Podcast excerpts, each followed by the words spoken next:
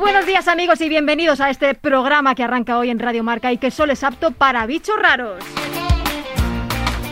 Y precisamente bajo ese nombre, el bicho raro, nos hemos juntado lo mejorcito de cada casa para hablar de deporte. Curioso, ¿verdad? Hablar de deporte en Radio Marca, pero no de cualquier deporte, sino de ese del que nadie habla. No, no, no, no, no, no desconectéis, porque os prometo que vais a descubrir cosas que ni siquiera imaginabais que podían existir, porque sí, sí, os aseguro que hay vida más allá del fútbol. Cada semana os descubriremos un deporte que se practica en España, por raro o increíble que os pueda parecer. Pero antes de empezar este nuestro primer programa, os tendré que presentar a la panda de locos que cada semana os va a acompañar durante media hora. A los mandos técnicos, Susana Rodríguez y en la producción, Débora Palmini. Seguimos con unos ojazos que quitan el hipo Belén Jiménez. Hola Silvia, ¿qué tal? Y como entre ojos anda el juego, nuestro hombre Gorka Alonso. Hola, ¿qué tal? Y no podía faltar la sonrisa eterna y la que siempre nos hace reír, la Nimo, Ana María Nimo. Muy buenas. Y poniendo un poco de orden, una servidora, Silvia González.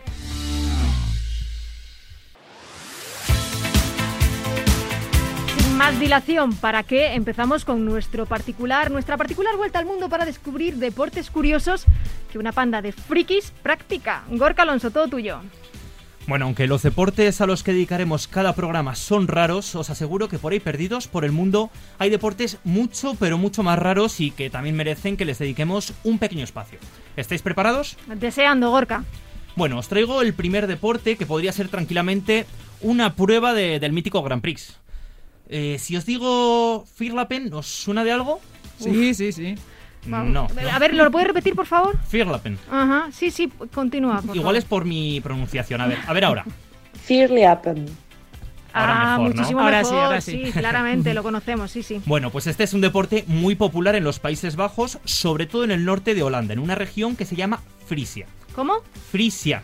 Es todo raro como el nombre Sí, del sí. deporte. Y básicamente consiste en saltar canales y ríos con una pértiga. Son cinco pasos muy sencillos. Correr, saltar, trepar, balancearse y caer. Una pregunta. Tú estás hablando de este deporte, que no voy a decir el nombre, no lo voy a repetir yo. ¿Lo has practicado? Yo no, pero si os animáis os voy a explicar un poquito en qué consiste, a ver si alguna de vosotras se anima. Venga. No sé si os hacéis una idea con estos cinco pasos que os he dicho, pero bueno, básicamente es correr por una plataforma de madera que está sobre un lago o sobre un canal y cuando llegas al final de la plataforma hay que saltar sobre un palo. Una especie de pértiga que está hundida en el, en el fondo del agua, está semiclavada y rápidamente hay que trepar hasta lo más alto, cuando llegas ahí balancearte y saltar hasta la otra orilla y caer lo más lejos posible. Sin caerse al agua, claro. Y sin matarse. Y sin matarse. Madre mía. ¿Qué os parece? ¿Os- ¿Asequible? ¿Lo podríais hacer o no? Sí, yo creo que sí, ¿no? ¿Verdad, Animo? Hombre, sí, después de un par de Red Bulls yo me animo. Y os preguntaréis por qué se practica esto en Holanda y no en Italia, en Venecia, por ejemplo, ¿no? Que también hay canales. Por ejemplo.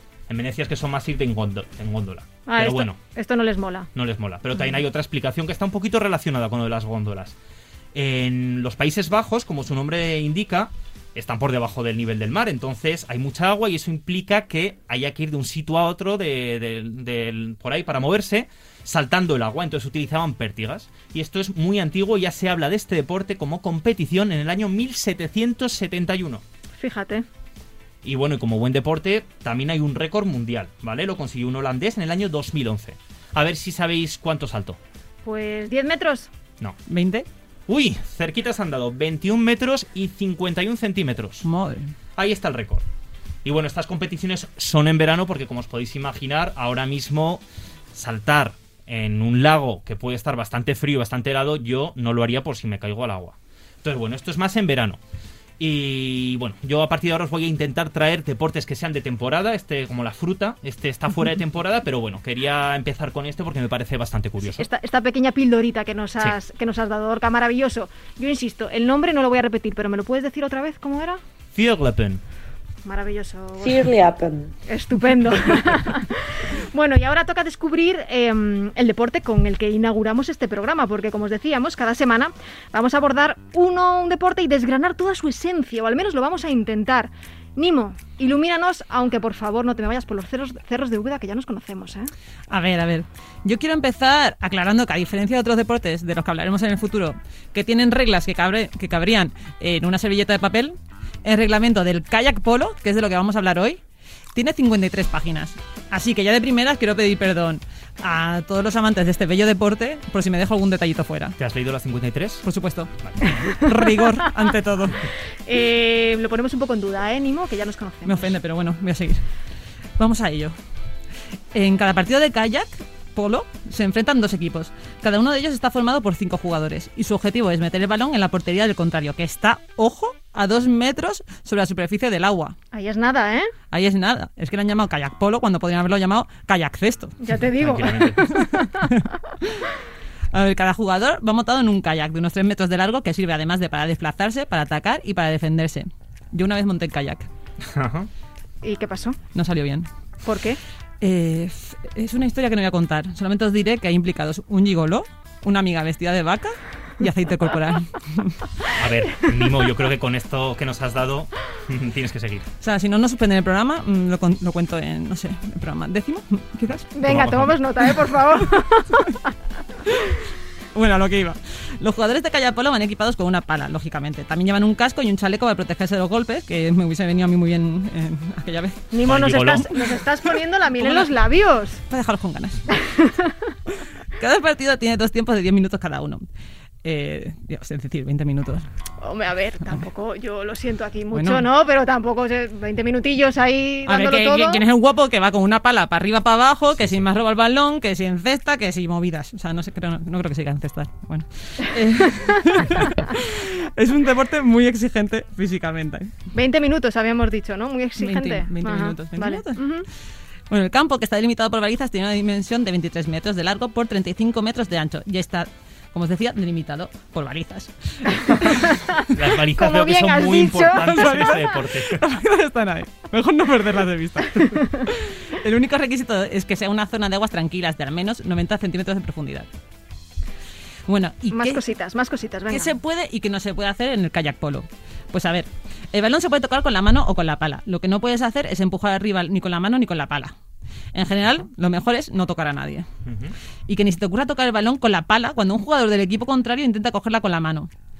Por último, Hombre, si lo- vuelca lo- el lo no tocar le puedes dar palazo. No le puedes Exacto, dar- vale. exacto, Y- o sea, sí, no sé. Y lo de no tocar a nadie lo damos por hecho, ¿no? También. Bueno, ¿no? yo qué sé. No, o sea, no gente sé. pató, no sé. Sí, hombre, está claro. Tú eres muy de tocar, de Yo- tocar yo todo de el hecho soy rato. muy de tocar. Muy de tocar. Muy Sí. Muy de Cádiz. Total. que por último, si el kayak vuelca, algo que puede pasar a cualquiera, dice, el jugador tiene que salir del campo. Bueno, y para concluir, eh, un- una anécdota. No o sea, esto no significa que yo me haya documentado en la Wikipedia, porque no es así, quiero aclararlo. No te deja muy bien. No, pero bueno, hay que, hay que verlo todo, hay que contrastar. Y en la entrada de la Wikipedia que hace referencia al kayak polo, eh, está claro que ha sido editada por alguien a quien el kayak polo o alguien relacionado con él ha hecho mucho daño. Y si no, juzgad vosotros mismos. A ver, La entrada arranca de la siguiente manera. El kayak polo es un deporte inventado para estar liberado y para no ir a trabajar. ¿Qué os parece? Qué bueno. eh, Sí. O, maravilloso. sea, o- o a lo mejor es para animar a la gente a practicar el kayak polo, no lo sabemos. Pero también tiene perlas tales como que el juego, el juego se describe a menudo como una combinación de vagos y maleantes que quieren vivir del cuento. Madre mía. Total. Eso no lo deja muy bien, No, ¿verdad? no está muy bien. Así que por eso nosotros queremos mandar un abrazo a esta persona que sabemos que lo necesita. Eh, sí, por favor. Eh, Nimo, muchísimas gracias. Nos has iluminado un poquito más sobre, sobre el kayak polo y ahora mm, también viene otra parte importante, que es saber qué es lo que necesitamos para practicarlo. Belén Jiménez, cuéntanos. Pues nada, lo primero que necesitamos, lógicamente, es agua, un lago, una piscina. ¿Agua en serio? Agua. No me había quedado claro eso, fíjate. sí. Una piscina, Vale. cualquier cosa. Vale, pues lo único que tiene que tener las medidas de 35 por 23 metros. Vaya. Y en Madrid, pues pensamos que no, pero la verdad es que hay muchos sitios donde podemos practicar esta disciplina. El Retiro, el Parque Juan Carlos I, la Casa de Campo, en todos hay club y escuela. ¿Y en la piscina de mi casa puedo? Yo Eh, creo mi, que mi sí. piscina es muy grande. ¿Tienes una buena piscina? Sí, sí. Pues nada, ya lo tienes hecho. Vale, genial. Vale. Y luego también en España, no solamente en Madrid. Podemos encontrar sitios donde practicar kayak polo al norte, en Galicia, País Vasco, por ejemplo Murcia también al sur, Castilla-La Mancha y en muchos sitios que tengan costa. Y bueno, la pregunta clave, o sea, ¿hay que saber algo antes de ponerse a practicar este deporte que parece tan arriesgado y tan difícil? Pues. Uf, ¿Qué pensáis? a flotar. No sé yo. A ver. Nimo, Nimo tiene una experiencia con un kayak y un gigoló. A lo mejor Yo- Nimo ya puede practicarlo. O sea, Yo creo que tú el- ya estás preparada. Sí, sí, mi experiencia es que el gigolo sobra en el kayak. Así. Bueno, pues nos lo va a contar Ángel Gordo, técnico del Club de Piragüismo Vallehermoso Retiro. Pues si vas a aprender no es necesaria, por así decirlo, porque se trata de que tú la cojas en sí. El kayak polo es un deporte en sí, entonces, bueno, obviamente si tú has hecho piragüismo de aguas tranquilas o de slalom o cualquier otra modalidad, pues llevas el conocimiento del paleo, por ejemplo, las sensaciones de la piragua, pero el kayak polo en sí es un deporte completamente autónomo. Vale, respecto a la equipación, a ver, lo que necesitamos, ¿es caro? Bueno, depende. Vamos a ver, si empezamos en esta disciplina, pues realmente no es caro porque os imaginaréis que a mí no sé si tenéis espacio para una piragua de tres metros. Yo en mi casa no tengo espacio. Hombre, pues sí, sí tengo espacio para una piragua de tres metros, la verdad. Bueno, sí, no. No, lo ves claro, ¿no? Bueno, pues si estamos empezando, nos pone todo el equipo, la piragua, las palas, nos las pone la propia escuela en la que estamos empezando con una cuota mensual o anual. Pero la cosa ya si empezamos a competir se pone más complicada, ya que, pues, eh, por ejemplo, una piragua rondaría unos 2.000 euros, unas, una pala unos 300, ambas de carbono, y bueno, pues claro, también nos lo puede poner el club, pero ya dependería de su capacidad económica. Eh, la frecuencia para practicar este deporte, pues unos tres días o cuatro de por semana cuando empezamos y ya si os volvéis muy top y muy que ya entremos en competición, pues ya serían unos seis días por semana. O sea, una tontería. Seis días por semana, practicar esto no tiene Te pones nada. como un toro. Vamos, en cero coma. Vamos. Pero vamos. Acuático. O sea que, como decíamos, es un deporte muy duro físicamente en la que no hay tantos accidentes como puede parecer. O sea que no es tan lesivo como podríamos pensar en un primer momento. Así que, chicas, ya estamos, yo lo veo. Pues yo lo veo claro. Yo creo que nos podemos organizar un día y nos vamos para allí, o sea, para probarlo, ¿no? Perfectamente, a cualquier lago. Ese Nos no llevamos al gigoló de No Nimo. puedo ese día. Y ya está. Me viene bien. No, pero si tú ya no, lo, ese si- no, ese si- no, ese quedado. tienes- Si tú ya el 50% lo tienes hecho, de verdad, Nimo. Bueno. Vale, pues listo, ¿no, Belén? Eh, está hecho.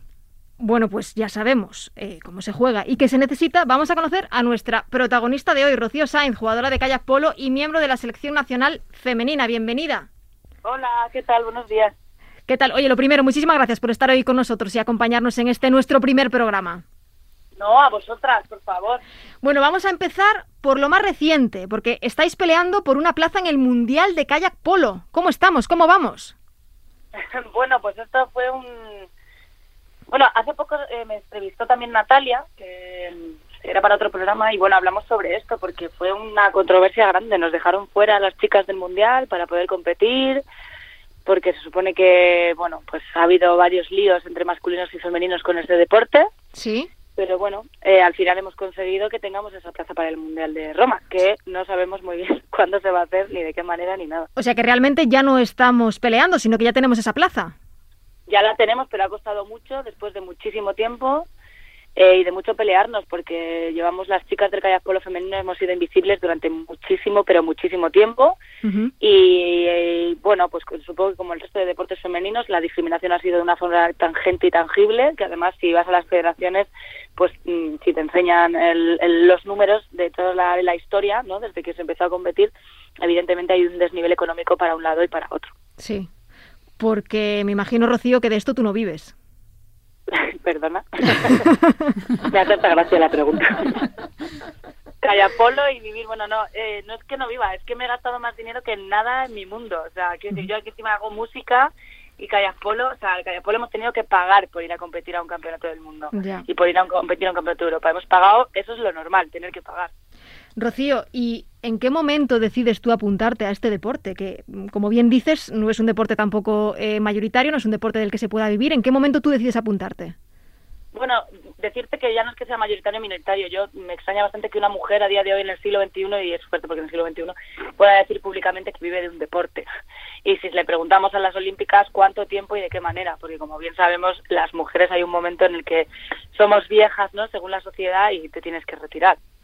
Entonces, eh, hacía tiempo que ya no se hace tampoco, porque, bueno, desde las federaciones se intentaba trabajar mucho el deporte de base, lo que llamamos nosotros las escuelas. Entonces se derivaban presupuestos para poder ir con este tipo de deportes a los colegios y contarles a los chavales y a las chavalas que había otro mundo que no solo era el fútbol. Entonces yo tuve la suerte de pillar una de esas charlas, que además yo me enganchaba todo, hacía lucha libre, ahora, ahora hago rugby, también hacía balonmano, entonces una de ellas era piragüismo, ¿no? Es más, no sé si sabéis que en el piragüismo, en canoa, no dejaban competir a las mujeres y ahora ya sí. Anda, mía. fíjate, no lo sabíamos. Otra modalidad de piragüismo, sí, sí, porque decían que se nos descompensaba el cuerpo. Bueno, es que si Dios contara. No hay horas, no hay horas. Tenemos para, para otros dos o tres programas, ¿no? Con estos temas. Sí, sí, totalmente.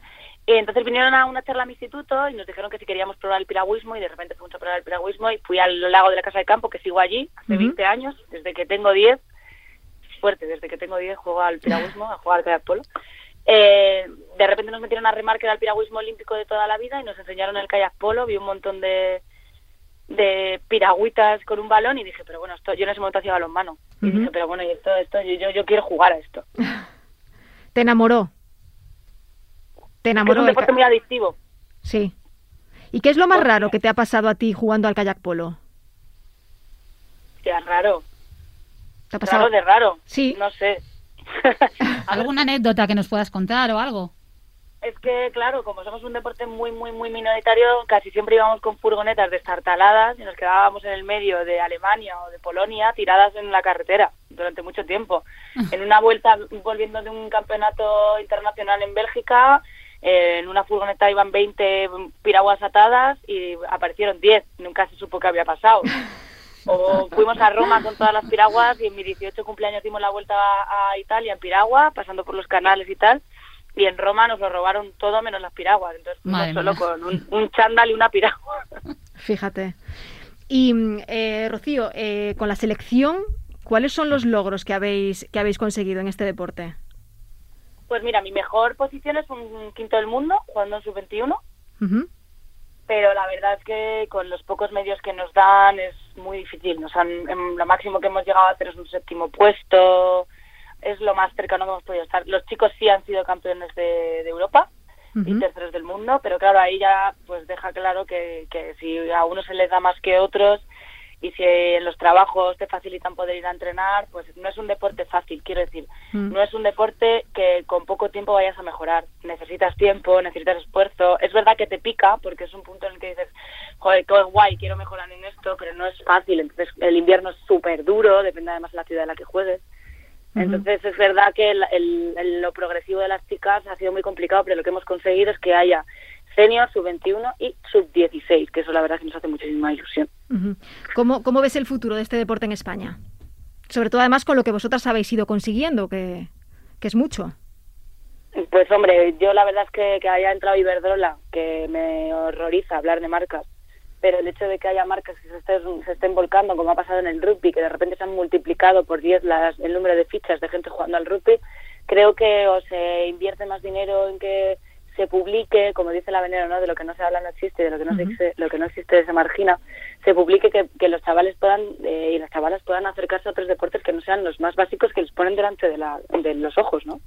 Entonces, está complicado porque es un deporte caro, o sea, una piragua vale mil euros, una cosa así, y requiere mucha dedicación, pero yo desde aquí les digo que, que el superarte a ti misma es una cosa preciosa que creo que te dan muy pocos deportes. Rocío, ¿en qué posición juegas? Pues mira, es que en el polo el portero es jugador, yo soy portero jugador. Y me imagino que también hay, cuéntanos un poquito, hay defensas, hay delanteros. Es un poco como el balonmano, o sea, la- el modelo de juego es cuatro fuera, que llamamos dos laterales y dos extremos, y un boya, que es lo que sería el pivote en el balonmano. Y entonces el modelo de juego es muy parecido. Entrar los exteriores y se apoyan en- en el boya para poder eh, tirar desde más cerca. Entonces el portero es portero jugador, quiere decir que ataca y defiende y son 5 contra 5. Las partes son 20 minutos, Ujú. dos partes de 10. Imaginaros qué, qué- qué agotador. ¿eh? Eso estaba viendo, un Sí. estrés tremendo, ¿eh? Sí, sí. Y las competiciones son durante un, un fin de semana entero. Juegas desde el sábado por la mañana a las ocho y media. y Vas jugando partidos, partidos, descanso, partidos, descanso, partidos, descanso. Todo en el mismo Madre día. mía. Sí, fueron dos días los domingos finales. Se parece un poco al balonmano playa que también he jugado, que, que también, eh, si queréis hacer otro programa sobre el balonmano playa, es increíble. Porque de portería a portería vale doble y si das una vuelta eh, sobre ti mismo también vale doble. Es divertidísimo ese deporte. Os animo a hablar, ahora que estáis hablando de deportes alternativos, de del ultimate, del el hockey subacuático, de claro, cuando ya te metes en el mundo de los deportes alternativos te los vas conociendo todos. Claro, ¿sabes? claro, claro. Y Rocío, ¿qué, qué tipos de entrenamientos eh, requiere este, este deporte? Me refiero. Eh, físicamente también imagino que será muy cansado. Sí, es muy importante el mundo del gimnasio. O sea, porque además eh, también depende en qué tipo de lámina remes. que es lo que nosotros llamamos, pues eso, lámina de agua. No es lo mismo remar en el mar que remar en una piscina, que mm, el agua, la densidad del agua tiene una dureza X, entonces hay veces que, que si estás, eh, en- si entrenas en el mar con las olas tienes que tener mucho de hombros porque tienes que estar todo el rato tirando de la articulación. Entonces lo que hacemos sobre todo es mucho manejo de, barco, que es lo que llamamos nosotros a la piragua, pero que coloquialmente lo llamamos barco. Y, y no es mejor el que más fuerte está, sino el que más técnica de barco tiene. Entonces mucho ejercicio de barco, mucho gimnasio y a ver muchos partidos. Y luego, Rocío, esto también implica mucho desgaste físico en cuanto a lesiones. No tanto como el rugby, que también juego, sino, mm, o sea, quiero decir, si estás bien trabajado es muy difícil lesionarte. Es verdad que nosotros llevamos casco y chaleco, porque cuando juegas dentro del área te puedes pelear y dar con la pala en la cara. Luego, Pero no hay que tener cuidado con, con la pala, ¿no? que- No sé si sabéis también que nosotros esquimotamos. Sí. ¿Sabéis lo que es, no? Ujú. No. No, yo, yo no, yo no, yo no, yo no lo sé. Aquí estaban, Cuéntanoslo, yo- cuéntanoslo. estaban asintiendo, pero yo no tengo ni idea. de- bueno, Pues nosotros con la, cuando tenemos el balón nos podemos empujar. O sea, de hecho te puedes subir por encima de la piragua del contrario y meterte por debajo. Tu proa puede ir por encima de la proa del contrario. Y también nos podemos empujar. Entonces cuando te empujas, vuelcas. Pues nosotros somos capaces de, volver a dar la vuelta y seguir jugando. Y eso es esquimotar. madre, mía, con eso ya me he venido abajo, ¿eh, Rocío? Yo estaba ya que me, me veía muy motivada y me iba a ir al lago, pero ya con eso me da un poco de miedo, ¿eh? Bueno, yo os animo a que vengáis conmigo y con toda la gente que jugamos a eso. Además hay mucha gente también del mundo artista y cada vez está viniendo más gente al lago. También ha venido Ángel Carmona a hacer pa, de Padel Sur Ah, de bien. Radio 3. Ujú. Está viniendo mucho artista porque os digo que el contacto con el agua, como dice mi tío que es de Irán, el agua purifica y el kayak polo purifica. De verdad os lo digo. ¿eh? Hombre, y ahora además que con el tema de la pandemia es un deporte al aire libre, con lo cual hay que aprovechar también ¿no? este tipo de deportes nuevos así que surgen y que son al aire libre, ¿no? Y que podemos practicarlos con menos riesgo. Ha venido muchísima, muchísima gente del baloncesto, de como no tenía canchas, se ha venido a jugar un día y luego ya, claro, a muerte. Es que engancha muchísimo. Rocío, convéncenos de que nos apuntemos. Venga, aparte de que engancha mucho, convéncenos, venga. Eh, pues mira, yo que llevo 20 años, insisto, el contacto con el agua, eh, si tenéis problemas de, de anímicos, de gestión de las emociones y tal, os va a ayudar muchísimo, porque es un deporte que te requiere concentración, es decir, no puedes estar despista- despistado en ningún momento, entonces tienes que centrarte en algo y de cara a llevar rutinas es maravilloso.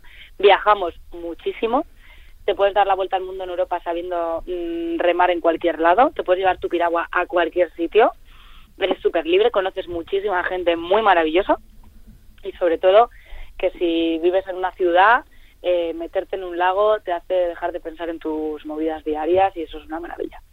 Rocío Saiz, jugadora de kayak polo y miembro de la selección nacional femenina. Muchísimas gracias por estar hoy con nosotras. Nada, por favor a vosotras, gracias y a vosotras. se- seguiremos pendientes a ver cómo quedamos en ese Mundial de Roma, que bueno, ya veremos cuándo se puede celebrar por las circunstancias actuales. Eso es, millones de gracias. Gracias, Rocío. Pues vaya, sí que hemos aprendido cosas y a mí me han entrado ganas ¿eh? de probarlo. ¿Cómo lo veis? Yo lo veo bien, ¿eh? Me ha dado un poco de miedo alguna cosa, pero ¿Qué ha me ha convencido al final, de decir, ¿eh? Hay que estar fuerte, ¿eh? Sí, sí, Sí. hay que entrenar mucho. Ha dicho lo del gimnasio y todo Muy eso, o sea que no es ninguna sí, tontería. Sí, sí. Yo ahora, así por saber, porque ha comentado lo de las competiciones de fin de semana, pero ¿qué campeonatos existen? ¿Qué ligas, Belén? Vale, ella ha contado, Rocío ha contado unas cuantas cosas, pero bueno, vamos a dejar el tema de la pandemia a un lado, porque lógicamente eso ha, ha perjudicado a todos los deportes. Vamos a ponernos en un año normal. Pues en el kayak polo hay una liga nacional, hay dos divisiones y a veces incluso una tercera. Tenemos eh, también varias categorías, absoluta femenina, absoluta masculina, sub-21, sub-16 y senior, que lo comentaba. Rocío antes. Y normalmente se celebran cuatro torneos, uno por mes. Por ejemplo, tenemos 10 equipos en primera división, de cada uno se obtiene una clasificación y después de la celebración de todos estos torneos, pues gana el equipo con mayor puntuación. El primer y segundo equipo que gana la- lo que sería la liga, por eh, como la liga de fútbol, Sí. vamos, eh, son los equipos que competirán a nivel europeo, a lo que equivaldría a una Champions, igual. Y también hay un campeonato de España, que sería como una Copa del Rey, y en esa compite todos, todo el mundo Todo. compite, sí. Fuera de España, ah, bueno, la Champion que comentabas. y- Efectivamente. Eh, fuera de España a nivel internacional tenemos un año mundial, un año europeo, un año mundial, un año europeo y luego también hay una competición cada cuatro años eh, que equivaldría como a unas Olimpiadas. En cuanto a los equipos europeos mm, que, que más despuntan en esta disciplina serían pues Francia, Alemania, España e Italia. O sea que ahí estamos nosotros. Sí, estamos ahí. Bueno, eso está bien, está bien. Al final yo creo que en deportes somos una potencia mundial, podemos Total. decirlo así en Sí, sí. general. Yo creo que Me sí. estoy viniendo un poco arriba, pero yo creo que, que podemos afirmarlo. Gracias, Belén. La verdad es que sorprende la cantidad de campeonatos que hay y para lo que además se supone que es un deporte más alternativo, ¿no? Estamos agotando nuestro tiempo, ya nos van pidiendo paso los compañeros de a diario, pero antes de despedirnos, Ana María Nimo nos trae alguna que otra curiosidad del deporte de hoy. Pues a ver, por sorprendente que parezca, los orígenes del kayak polo se remontan al siglo XIX. En 1880, un artículo publicado en el periódico inglés The Graphic hacía referencia a unos hombres que se entretenían en los muelles de una ciudad escocesa con una adaptación acuática de lo que era el polo entonces. Ellos, en lugar de caballos, montaban barriles de madera y se disputaban el valor, el balón, en lugar de con un mazo con ayuda de un remo. En barriles de madera, me hubiera encantado verlo, ¿eh? Lo- me da un miedo eso, lo veo muy poco estable eso, ¿no? Yo creo que que van rellenos los barriles. Exactamente. O sea, yo creo que ellos, el miedo, el juicio y el sentido común se le habían nublado a la cantidad de whisky que se habrían tomado. Madre mía. Y, y bueno, total, que después, unas décadas más tarde de todo esto, después del tema de las sillas de O montaña. sea, encima siguieron de ahí, los- una, siguieron ahí unos cuantos años con los barriles, Sí, ¿no? sí, me sí, se imagino. estuvieron recreando y tal, hasta que, bueno, los alemanes en 1920 se les ocurrió cambiar lo que viene siendo el barril por una piragua. Yo es que, a ver, esto del lo barril me lo estoy eso. imaginando un poco como en la playa cuando estás en Benidorm o salud por ahí. La colchoneta esta que va con la El gente plátano, encima. el Eso, plátano. eso, Pues eso es muy complicado, ¿eh? Es un- Eso es ¿Lo sabes? complicado. ¿Lo sabes? Yo, yo he ido en eso y es muy complicado. Total, que... Uy, que me voy. Que te vas. que me voy, perdón. Pero bueno, fue en los años 70 cuando se publicó el primer reglamento de kayak polo, dando pie a que fuera adquiriendo importancia Sí, pero hasta que... espera un segundo. Eh, decías al principio que eh, en 1920 fueron los alemanes los que pasaron al kayak. Lo que Sí. pasa en la piragua. Quitaron, quitaron los barriles Eso es. y vale. No estabas Que atenta, No estaba Silvia. atenta, no estaba No atenta, estaba atenta, despistada, Silvia. estaba que despistada. Eso fue barriles. parte del pasado. Está pensando en el whisky. Bueno, como iba diciendo, en 1994 se celebró el primer campeonato mundial y en el segundo de ellos, el de 1996, ya contó con la participación de España. O sea, que somos unos pioneros, prácticamente, unos precursores en el Bueno, un poquito a rebufo, pero ahí estamos. Ahí está, ahí no, está. pero bueno, al final también nosotros, pues bueno, no teníamos los barriles. A lo mejor con los barriles hubiera sido más fácil. Bueno, y que hemos cogido carrerilla también, que ahora estamos ahí en el top. Hombre, Claro. por supuesto, estamos en el top de los ¿De los chicos, de las barriles? chicas, de los barriles y de lo que nos echen. Señores, se nos acaba, se nos acaba el tiempo. Ha sido un placer este primer programa del bicho raro que esperemos os haya gustado. Belén, Nimo, Gorka. Eh, nos vemos la próxima Nos semana. vemos la próxima semana ¿Vale? con otro deporte así. Vamos a ver, vamos a ver y qué, encontramos. Seguiremos a ver A ver qué pasa, a ver aprendiendo. qué pasa. Seguiremos buscando. ¿Tenéis algo en mente? ¿Tenéis pensado algo? A mí yo creo que algo más, a lo mejor en lugar de agua, tierra, ¿no? Por ir tocando los diferentes Y ambientes fuego. que podemos encontrarnos, incluso... Y cuando toque Viento. aire, y cuando toque aire, Claro. ¿quién se va? Porque Yo veo a Gorka en esto, en este tema. Porque yo creo que aquí una de las cosas que tenemos que hacer es probar los deportes. Y Alguno, alguno No cae. alguno- estaría mal. A mí este me da, me da un poco de respeto en algún momento, pero yo no, yo no lo descarto, ¿eh? Ir a Porque probarlo. Pero los Aquí- que os traiga yo también tenéis que probarlos, ¿eh? Que No, son un poquito más raros. el- El a ver, ¿cómo era? ¿Cómo? Freilappen. Ajá, no. Sí, vale. Vale, eh, Bueno. sí. Eh, que yo creo que la gracia está de que probemos los deportes y que, y que podamos y que podamos también hablar con, con, con sentido de Sí, de habiendo todos probado ellos. y habiéndolo sentido en nuestras carnes. Bueno, lo dicho, que hasta aquí llega nuestro tiempo, que por cierto, ya podéis seguirnos también en Twitter, arroba el bicho raro guion bajo RM, radiomarca, por aquello de identificarnos, en Instagram, el bicho raro guion bajo RM. Y si conocéis, por supuesto, algún deporte raro, por favor, escribidnos y nosotros investigaremos y haremos una labor ardua para traer el programa al programa. Nada de Wikipedia. Nada de Wikipedia. No, no, no.